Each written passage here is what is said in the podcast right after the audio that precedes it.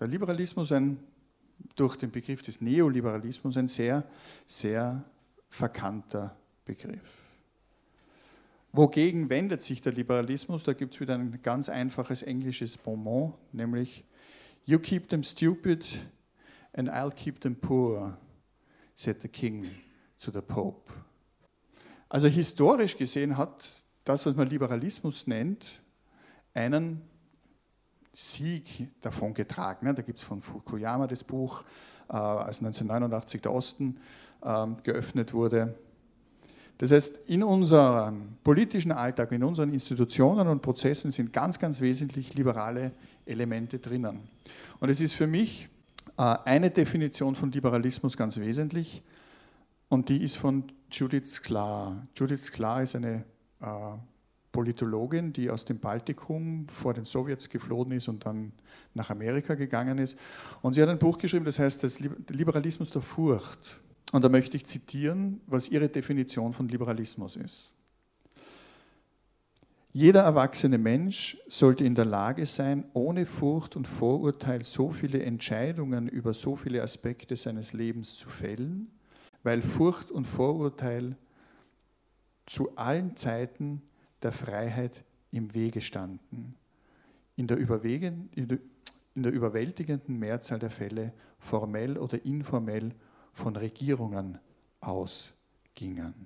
Also sie sagt, Liberalismus heißt im Grunde, ein furchtloses Leben führen zu können. Und wir haben ja heute auch über den Begriff der Angst oder wie wir mit Angst umgehen können, schon gesprochen.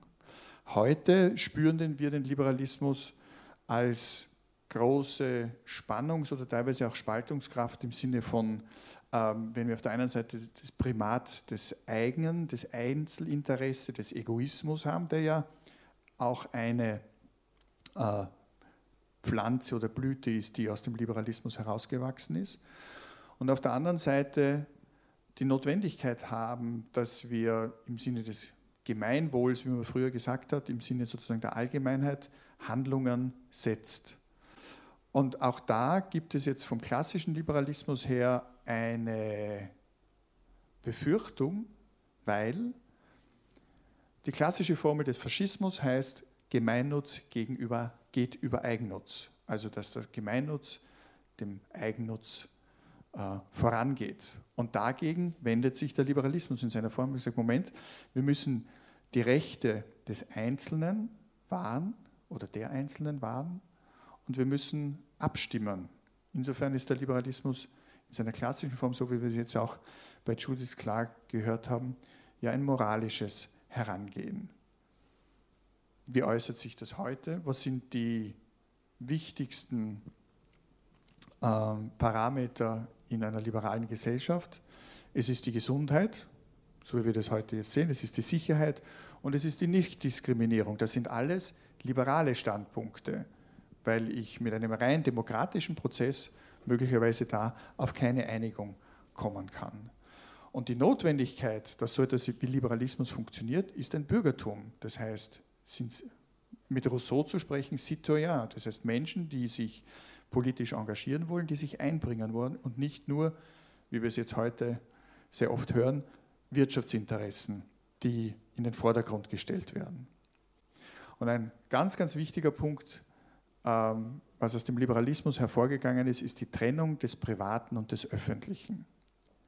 Dass es einen Bereich gibt,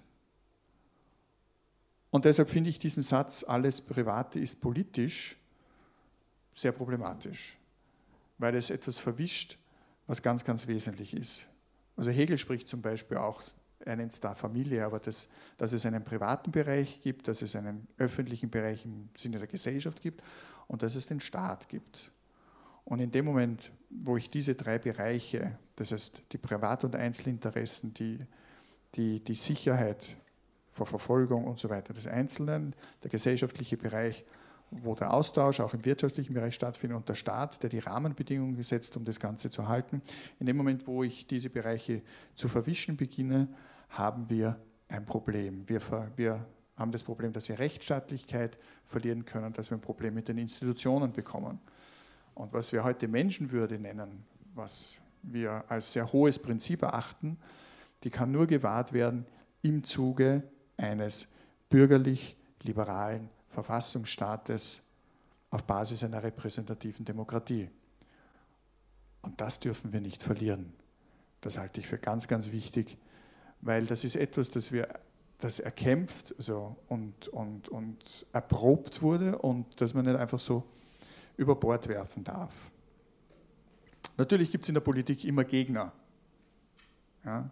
Also ich halte es auch problematisch, dass man vom politischen Mitbewerb spricht, ja? weil das, das zieht die Politik eigentlich auf die Ebene des Marktes herunter.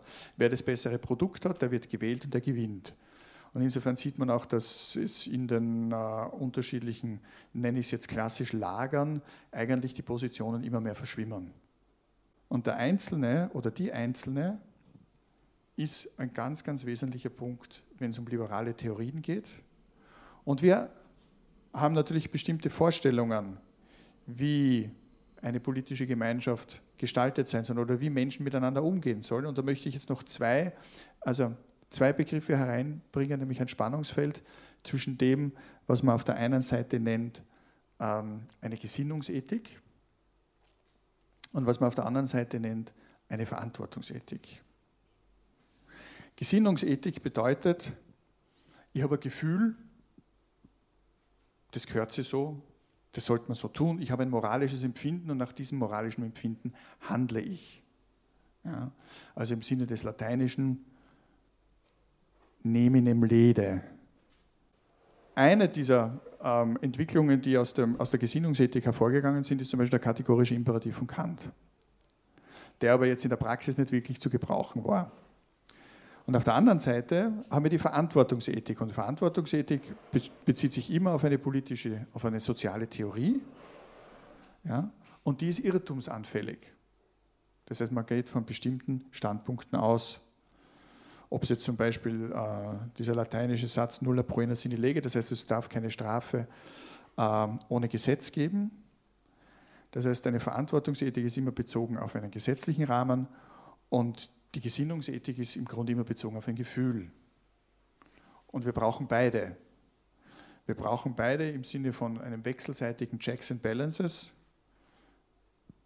Gerade zum Beispiel, wenn wir die äh, Migration oder Flüchtlingsfrage uns anschauen, haben beide Standpunkte, nämlich sowohl die emotionale, das Gefühl, die Empathie im Sinne der Gesinnungsethik, ihren Raum, wie auch auf der anderen Seite der Verantwortungsethik, dass Grenzen wichtig sind und dass klare Prozesse und Abläufe auch gegeben sein müssen, damit der Rechtsstaat weiter bestehen kann.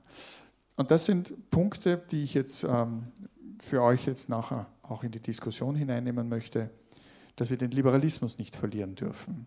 Nur weil er jetzt durch eine ganz bestimmte Richtung, ähm, den man Neoliberalismus nennt, eigentlich in der öffentlichen Diskussion sehr problematisch aufgefasst wird. Mhm.